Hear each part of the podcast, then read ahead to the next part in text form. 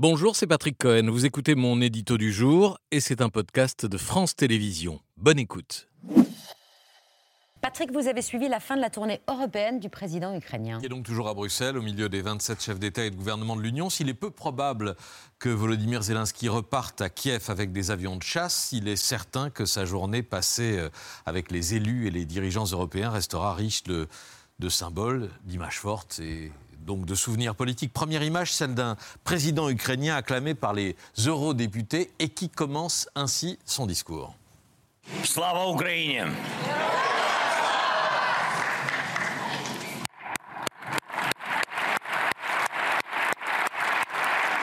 Voilà, vous l'avez vu, Heroyam Slava, gloire aux héros, c'est la réponse habituelle automatique en ukrainien à l'adresse lancée par Zelensky, gloire à l'Ukraine. Mais vous avez vu comme cet écho spontané suscite euh, cette émotion. Il, est saisi d'émotion euh, en, entendant la réponse qui vient de, de l'hémicycle européen. Deuxième image, à la fin de la session, la présidente du Parlement, Roberta Metsola, offre au numéro un ukrainien un drapeau européen.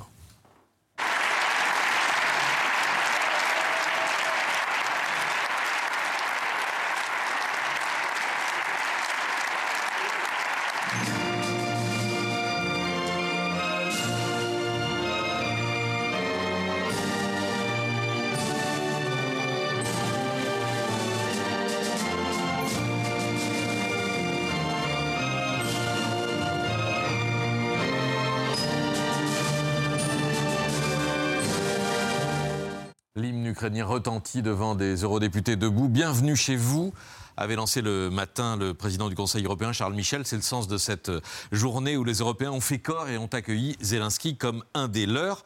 Avec une fausse note, la présidente du Conseil italien, Giorgia Meloni, qui a jugé inopportune euh, la visite de Zelensky à Paris, euh, en l'expliquant par, je cite, des raisons de politique intérieure. Je pense qu'elle faisait allusion euh, au mouvement social contre la réforme des retraites code de popularité en berne de, Macron. Bon, voilà. Et puis, euh, j'en parlais tout à l'heure, un bilan pour l'instant en deçà euh, des espoirs de l'Ukrainien.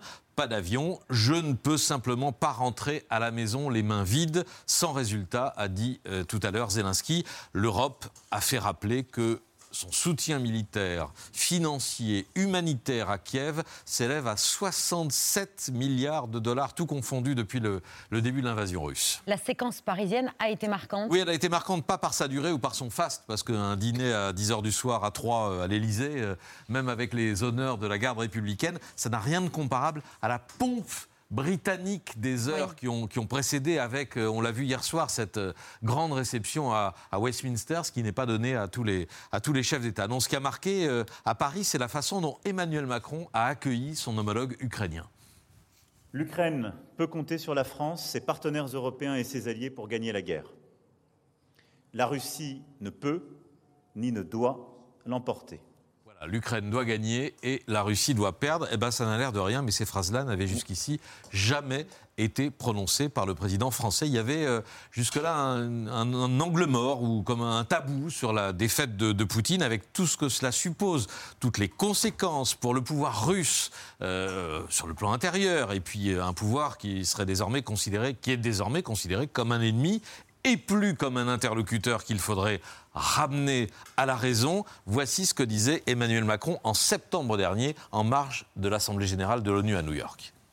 Aujourd'hui, ce à quoi j'appelle la Russie au premier chef, et tous, c'est que nous mettions tous, euh, c'est évidemment le cessez-le-feu et la paix, et c'est que tout le monde puisse mettre maintenant le maximum de pression sur euh, le président Poutine pour qu'il cesse cette guerre qui n'a plus euh, aucun sens dans ce conflit. Et je pense que toute escalade, même verbale, ne mène à rien. C'était en septembre et ça paraît euh, avoir des années euh, derrière soi. Il n'est plus question que Poutine cesse cette guerre, mais qu'il la perde. Merci d'avoir écouté ce podcast de France Télévisions. Pour ne rien rater de C'est à vous en audio, vous pouvez vous abonner à tous nos podcasts sur votre plateforme d'écoute favorite dans la rubrique C'est à vous et en vidéo, le replay bien sûr, c'est sur France.tv. À très vite.